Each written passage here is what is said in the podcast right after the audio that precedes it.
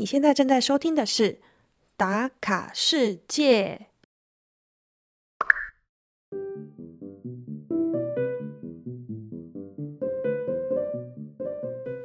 波士尼亚与塞哥维纳的第二集。其实啊，Mostar 才是小月旅行的第一站哦。这里最美的风景啊，就是横跨雷特瓦河的古桥。这一座世界文化遗产的圆弧形石拱桥，总共有二十一公尺之高呢。碧绿的河水从桥下流过，那颜色仿佛水底下堆满了绿宝石，加上太阳光洒在河面上，一闪一闪亮晶晶，美得像一幅画。有机会啊，一定要到此一游哦。m o s t a 这个城市其实并不大哦，半日游安排市中心。另外的半日呢，就观光其他附近的景点，最后晚餐再来一顿当地传统的佳肴，简直完美。来吧，一起来和小月打卡 Mostar，打开你的全世界。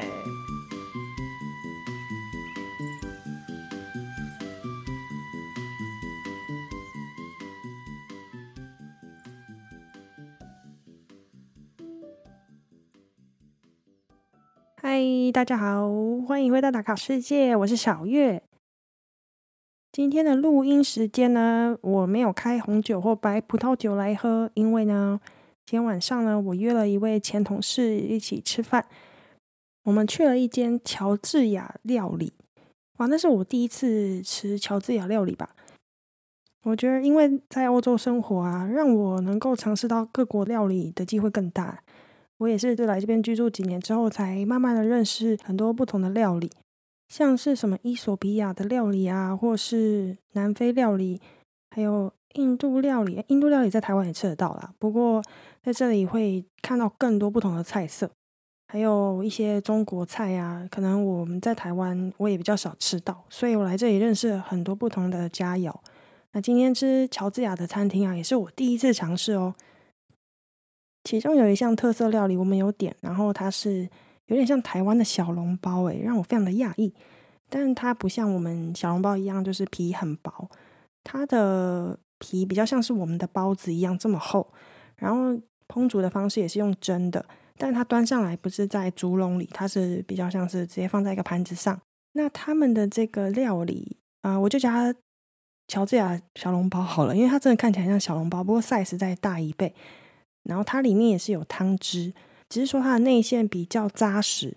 那台湾可能你在咬不管是肉包、菜包或者是小笼包的时候，哎，那个里面的肉质可能还是比较 juicy，比较多汁一点。但它的肉真的是蛮扎实的。嗯，如果说再更贴切一点，它有点像是上海汤包的概念了，因为它的皮的厚度真的比较特别一点。但我第一次吃乔治亚的料理，整体而言还算不错。那因为跟外国同事一起吃饭嘛，所以说直接开了一瓶白葡萄酒也是一件蛮正常的事情。所以我们两个人呢，直接喝掉了一瓶白葡萄酒。也就是因为这样子，所以我回家录音的时候，哎，就不继续喝了。这周本来打算要戒酒的，不过因为跟同事聚餐，不小心又破戒了。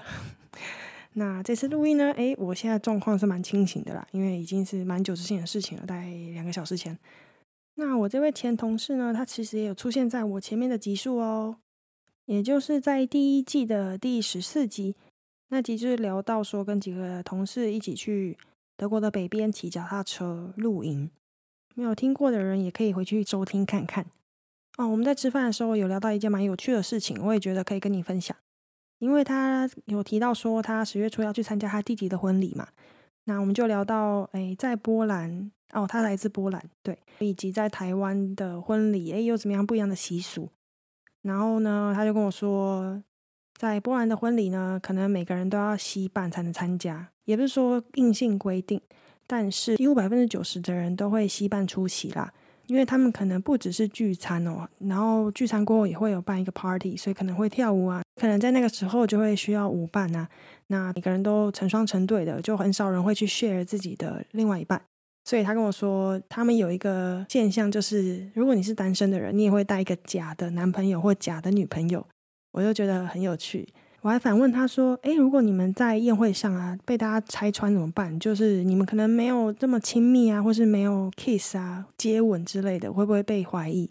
他说：“诶，大家其实都心知肚明啦，而且其实，在波兰的公共场合有长辈在啊，根本不会有人放闪，就也不会有太亲密的动作。”他说：“如果你可能在公共场合看到有人在接吻，那大家可能会觉得，哦，他应该就是太年轻了，就比较会不顾旁人眼光，就他们可能还是比较传统一些。对，然后我就跟他说，诶，在台湾啊，呃，我们的婚礼可能就只有吃晚餐，然后晚餐后可能也不会像你们一样会有跳舞的 party 这样子。然后我就把我之前参加我朋友的婚礼的照片给他看，因为那时候我是伴娘。”那他看过照片之后就说：“天哪，他怎么换了这么多套衣服？以及呢，他看到我伴娘是穿白色的衣服，那新娘竟然是穿红色的，因为可能是在家里要先过一些礼俗啊，或是要拜见父母等等。通常在台湾不是女生就穿红色的吗？对，所以我那时候是穿白色。他就说：‘哎，不是通常只有新娘子会穿白色吗？’我说：‘哎，没有哎，因为就是在那个时间点。’大部分新娘是固定穿红色的，对她来说就非常的特别。因为在大部分的欧洲国家，他们的新娘啊，因为是主角，是绝对是身穿白色，可能就是一套礼服到底这样子。我觉得这种透过跟朋友聊天，了解不同的文化，也是一件蛮有趣的事情，所以跟你分享。但像这样的内容，我也不知道说要不要另外开一集去聊，所以我觉得因为刚刚发生嘛，所以很新鲜的就跟你分享。所以这一集的开头呢，不小心的有一点点那么长，嗯，不过这也是对另外国家文化的了解的一部分啦，应该算是有趣的吧。好，那我们要切入主题啦。这一集也是在波士尼亚围绕着，因为上集介绍了它的首都塞拉耶佛嘛。那我们这一集其实有一点倒叙法，因为我要介绍的城市其实是我到波斯尼亚的第一站。它是在波斯尼亚的西南方，叫做 Mostar。那在 Mostar 的上一站呢，我其实是从黑山共和国，也就是蒙蒂内哥罗的一个非常观光化的城市，叫做 Budva 布德瓦。从那边有直达的巴士，所以我的路线呢就这样子的安排。而这张车票啊，是我整趟巴尔干半岛买过最贵的一张车票。诶，虽然只是台币可能一千块啦，就是二十九欧。那只要是波斯尼亚的巴士啊，他们都会额外增加行李费用，所以每一件行李是一欧。那从布德瓦到 Mostar 这个车程大概是五个半小时，然后总共是两百一十公里长左右啊，大概是台北到云林的距离。不过我查了一下，台北到云林的可能国光客运只要全票四百二十元，所以相较于这个。在巴尔干半岛可以把票价卖到一千元呢，也是稍微偏贵。但是我记得我在旅行的时候，我都有定时 post story 跟大家分享我在巴尔干半岛的每一个行程，还有我的一些收获嘛。那我当然也有把当时买到这么贵的票价 post 在 story。那我那时候还收到了啊，另外一位 podcaster 吧，他就私讯跟我说，诶，他之前也有到波斯尼亚旅行，不过他那时候买的票好像才十五欧诶。整个就贵了一倍，而且好像才是一两年前的事情诶。那我自己也觉得很不可思议。后来我在旅行的过程，我有问我的民宿主人，跟他说：“诶，是不是今年啊，所有交通费都涨价了？”他就跟我说：“哦，对啊，因为油价一直不断的飙升，在波斯尼亚的油价也都贵了超过一倍以上，所以当然巴士啊、公车啊这些大众运输都纷纷涨价。”我说哇，这样子当地人的生活薪水没涨，应该生生活起来非常的辛苦。他说对，很多人都在抱怨，可是好像也没有办法。所以整趟旅行下来啊，波斯尼亚的交通费，在我整个巴干半岛旅行下来的国家，相对来说比较偏贵一些。那今天介绍的 Mostar 跟上周的塞拉耶夫啊。在波斯尼亚与赫塞哥维纳这个国家里面，他们都是隶属于波赫联邦的行政范围。如果有听上一集的你啊，就可以稍微了解到整个波斯尼亚与赫塞哥维纳完整的历史。我要提到说，在一九九二年，波斯尼亚发生了大规模的内战嘛，塞拉伊夫不是遭到了将近三年的围城战役。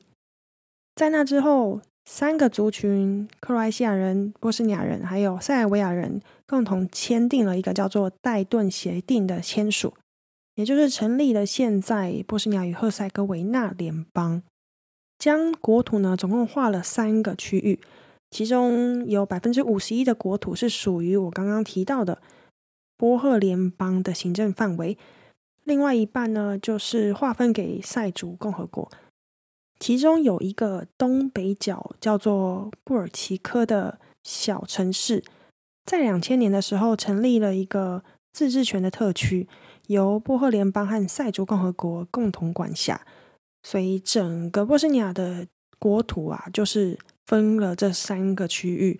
那我们今天介绍的跟上周介绍的塞拉耶夫都是属于波赫联邦的行政范围。为什么一直强调这个呢？因为我后来有到塞族共和国的领土范围，在那边建筑物啊，还有你看到的一些标志等等的，就可能跟在波赫区就有一点不一样。那老实说啦，我原本计划到波斯尼亚玩的时候。我对波斯尼亚的城市的想象啊，其实都来自于 Mostar 这个城市，因为大部分的布洛克啊，他们在介绍波斯尼亚的时候，他们放的首图啊，可能都是来自 Mostar 这个城市非常著名的老桥，以及它下面碧绿的河流。这条河流呢，叫做内雷特瓦河。第一眼见到它的时候，我会觉得，哎，是不是有人偷到绿色的颜料在这条河流里面？对我来说，这个蓝绿色有点美的太不科学了。也许是因为我去的那几天天气都很好，所以在太阳的照耀下，它的反射哇，更让它碧绿色才是太显眼了。后来我上网查，他说因为在岩石中的铜被氧化，所以这个河水就会呈现这个强烈的翠绿色。那我在 walking to 的时候也问导游，他就跟我说。嗯，因为在这条河流有很多矿物质，所以在太阳反射下就成了现在这个颜色，非常让人印象深刻。那在聊到这个横跨内雷特瓦河上面的古桥，它是一座十六世纪的桥梁。哎，其实 Mostar 在语义上是桥梁守护者的意思，可想而知啊，这座古桥对于这座城市有非常重要的历史意义之外呢，也是现在。前往 Mostar 最重要的一个观光景点，而这座古桥啊，本来是用木头去建造的哦，后来才改成用石材去取代它。在波斯尼亚内战的时候啊，塞拉耶佛不是被围城嘛？然后被攻陷的乱七八糟嘛。那 Mostar 只是仅次于它，也是受到一个非常严重破坏的城市。但在这里的破坏啊，不是由塞族的人去发起的耶。其实那时候啊，最大的原因是因为在这里，克罗埃西亚人跟波斯尼亚人自己在这边又展开了一个小内战。毕竟在这个国家里面居住了三个民族，生存是非常不易的。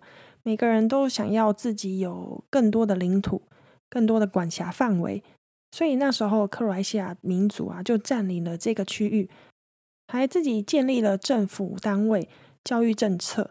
还有宣布自己有自己的克罗埃西亚货币，甚至还有属于克族人自己的警察和军队。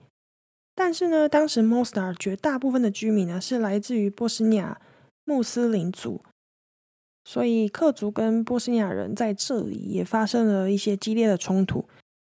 好奇怪哦，这两个民族怎么不会团结起来一起对抗塞族就好了呢？为什么还要自己在内斗呢？真是想不透。而且这样民族的内战呢，大概持续了两年，双方才由代表签署一个华盛顿条约，战争才和平落幕。之所以会提到这场内战的历史，就是因为这个古桥啊，在当时内战呢，被炮火攻击损毁的非常严重。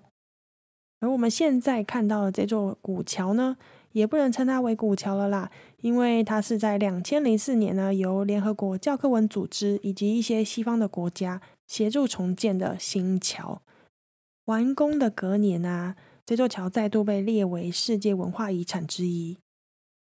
这座桥呢有二十一公尺高，诶，那它主要的建材现在就是石头为主嘛。可能因为人来人往的关系嘛，因为可能是主要干道，所以居民也很常使用这条桥，还有很多观光客。所以这条桥的路面呢，石头都被磨得非常光亮，走起路来要非常小心，一不小心可能你就会破街了。在这条桥呢，有两个主要的告示牌，一个就是说两千零五年它被列入世界文化遗产之一嘛。另外一个告示牌，我觉得很有趣的是，它写说在建造过程中有哪一些国家投入了多少金额去赞助它完工，其中包含了意大利啊、荷兰啊，还有土耳其，甚至旁边的克罗埃西亚都有加入赞助。我比较讶异的是。像土耳其或是意大利，诶，他们可能在那个时候也不是那么的兴盛，哪来的这么多钱可以捐助给 Mostar 这个小镇呢？诶，你可能有发现，我们聊这条桥聊了这么久，哦，诶，其实还没有结束哦。这条桥啊，还有一个非常有趣的活动，这个活动是从一九六八年开始，每年的夏天会举办的一个叫做跳水比赛，这样子流传下来的一个习俗。据说当时村里面的男人要从这条高二十一公尺的桥往河里面跳，才算是真正的男子汉。那现在呢，就演变成，哎，只要是天气不错，特别是夏天的时间，你就会看到有很多年轻人只穿着一件泳裤，在桥的边缘走来走去，然后适时的跟来往的观光客说：“哎，你们想看我跳水表演吗？”要的话就打赏一下，我就跳给你们看。那有一些观光客可能就会驻足好奇，说最好是你可以从这么高的地方跳下去了。于是他们就会付一些小费嘛。那在人潮越来越多，他收集够多小费之后，哎，还真的会给你做跳水表演呢。但是如果你是第一个付钱的人，你可能要等二三十分钟啊，因为真的要钱收集的够多，他们才会往下跳。当桥上被挤得水泄不通，然后你听到有很大的骚动声，你就会发现，哎，真的跳水表演要开始了，就会听到所有的观众在那边起哄说：“jump, jump, jump”，就是跳下去，跳下去，跳下去。当表演的人真正跳下去溅起水花的时候，只见在桥下或是在台上聚集的所有观众都会拍手叫好。获得满堂喝彩，对于我第一次看到也是觉得很新鲜了。当然不一会功夫，所有观众又鸟兽散，大家又回去自己可能原本在餐厅吃饭啊，或者是在逛街啊，那可能路过的人哎又继续走他的行程，真的算是一个蛮有趣的画面。嗯，我也觉得当地人呐能够借由可能历史的典故或是因地制宜。因为有这座桥，还有这条河，能够好好的利用环境去做商业的行为，算是一个观光业、服务业的概念吗？也印证了人家常说“靠山吃山”嘛，“靠水吃水”。那他们就靠这座桥、这条河，完成了他们一场又一场的巡回演出。而这里的巡回，不是说他们跑各个地点、各个国家，就是一直不断的重复这样的表演的意思。嗯，那关于这座桥的典故还有活动，差不多就到这边告一个段落。下一段你就会知道为什么我花这么多时间在这座桥上面琢磨了。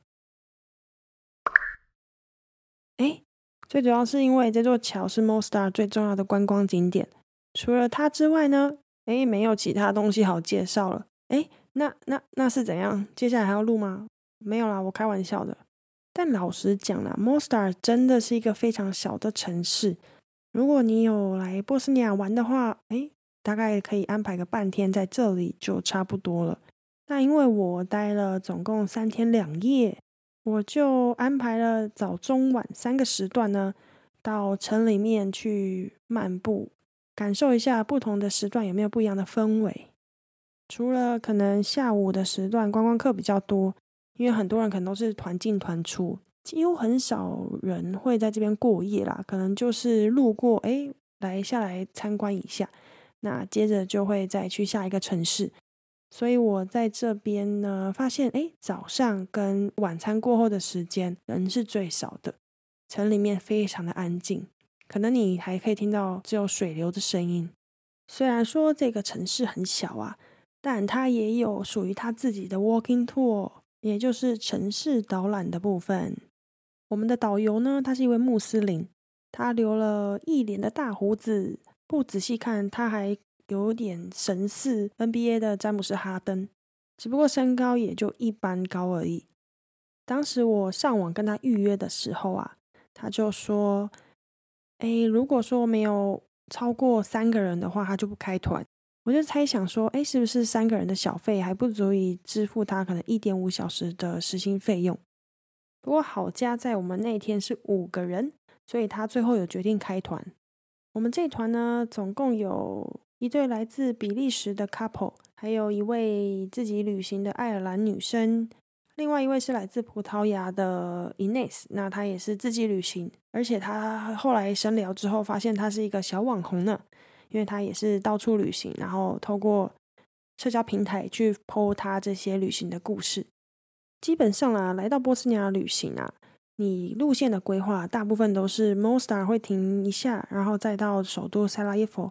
那如果时间够的话，你会再往北边去一些小城市。所以我跟这两位女生的路线啊是完全一样的。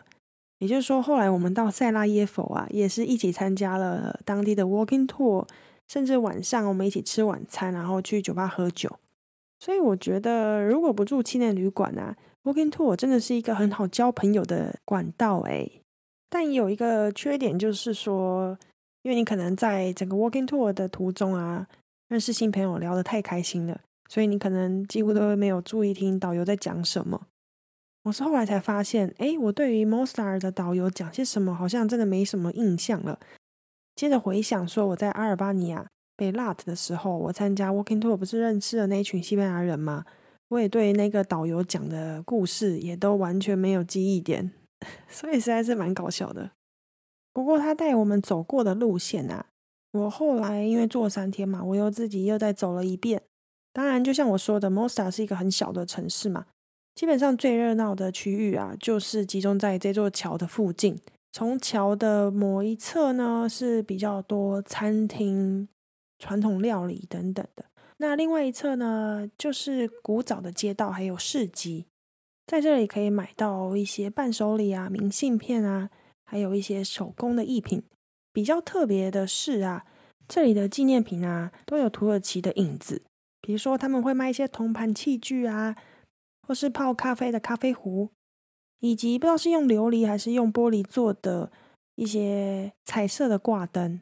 那现在看到的这些商品啊。最主要是因为波斯尼亚之前有长期受到土耳其的统治嘛，所以不仅是在纪念品商店可以看到跟土耳其文化相关的东西以外，诶，在饮食上啊，到了餐厅，诶，你会发现很多料理也包含了中东、中欧的料理种类，甜点也是像土耳其一样，可能泡在糖浆里面浸泡很久，吃起来非常甜，很适合蚂蚁人吃的东西。